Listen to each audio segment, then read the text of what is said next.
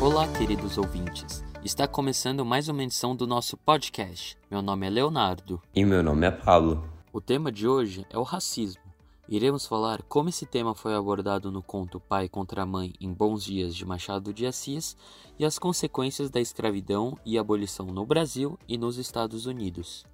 Falando um pouco sobre Pai contra a Mãe, Machado de Assis traz uma figura em sua narrativa de um caçador de escravos fugitivos que os captura e entrega aos senhores. Cândido Neves, ele era um homem miserável que não tinha dinheiro para criar seu filho.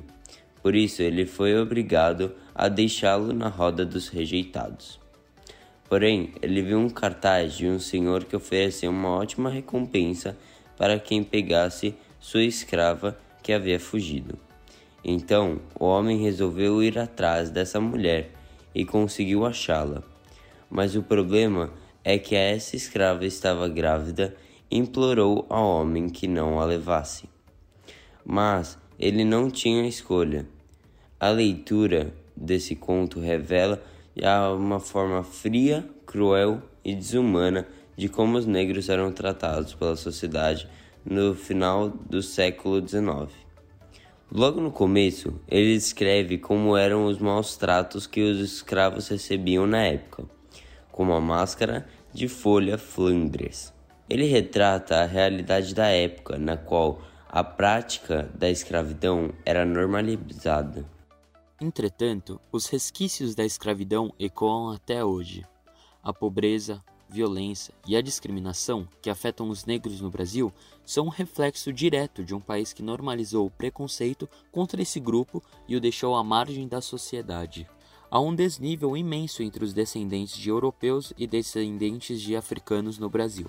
Olhe para as periferias, olhe para as favelas. Olhe para os presídios. Os negros estão sempre nas piores condições. Os mais importantes cargos da administração pública, os direitos de empresas privadas, os professores de universidade, escritores, médicos, advogados, diretores de cinema e teatro quase nunca são negros.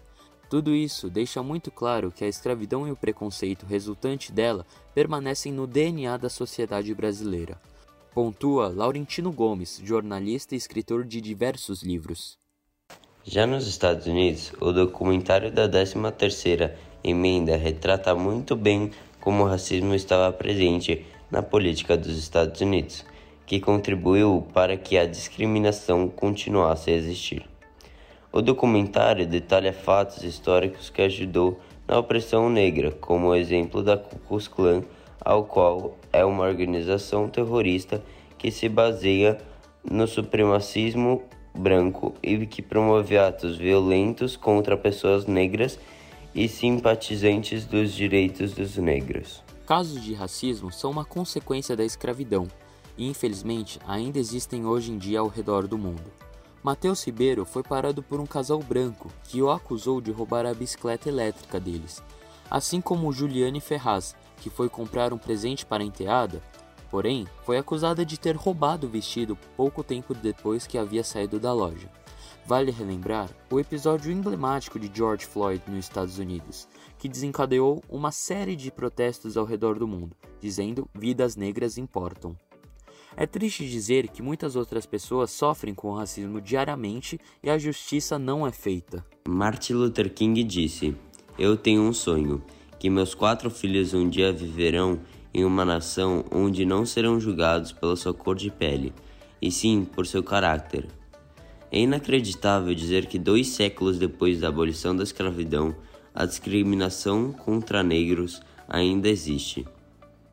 Portanto, devemos nos conscientizar e debater acerca desse assunto, incentivar palestras como a do professor Matheus Gato, que conversou com os alunos do segundo ano do ensino médio do Colégio São Luís, também podemos protestar, assinar petições e repassar aprendizados e ensinamentos.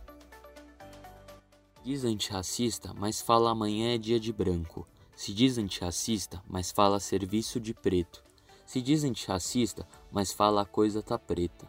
Se diz antirracista, mas fala mercado negro. Se diz antirracista, mas fala denegrir. Se diz antirracista, mas fala inveja branca. Se diz antirracista, mas fala da cor do pecado. Se diz antirracista, mas fala mulata. Se diz antirracista, mas fala negra de beleza exótica. Se diz antirracista, mas fala não sou tuas negas. Se diz antirracista, mas fala cabelo de bombril. Se diz antirracista, mas fala nasceu com o pé na cozinha. Se diz antirracista, mas fala me passa o lápis cor de pele. Se diz antirracista, mas fala ovelha negra. Se diz antirracista, mas fala chuta que é macumba. Se diz antirracista, mas fala criado mudo. Se diz antirracista, então diga: me passa o lápis cor-de-rosa. A situação está difícil. Cabelo encaracolado. Raça, existe uma só. Vamos nos conscientizar. Evite o uso dessas palavras para o racismo finalmente acabar. Muito obrigado por nos ouvirem até aqui. Até a próxima!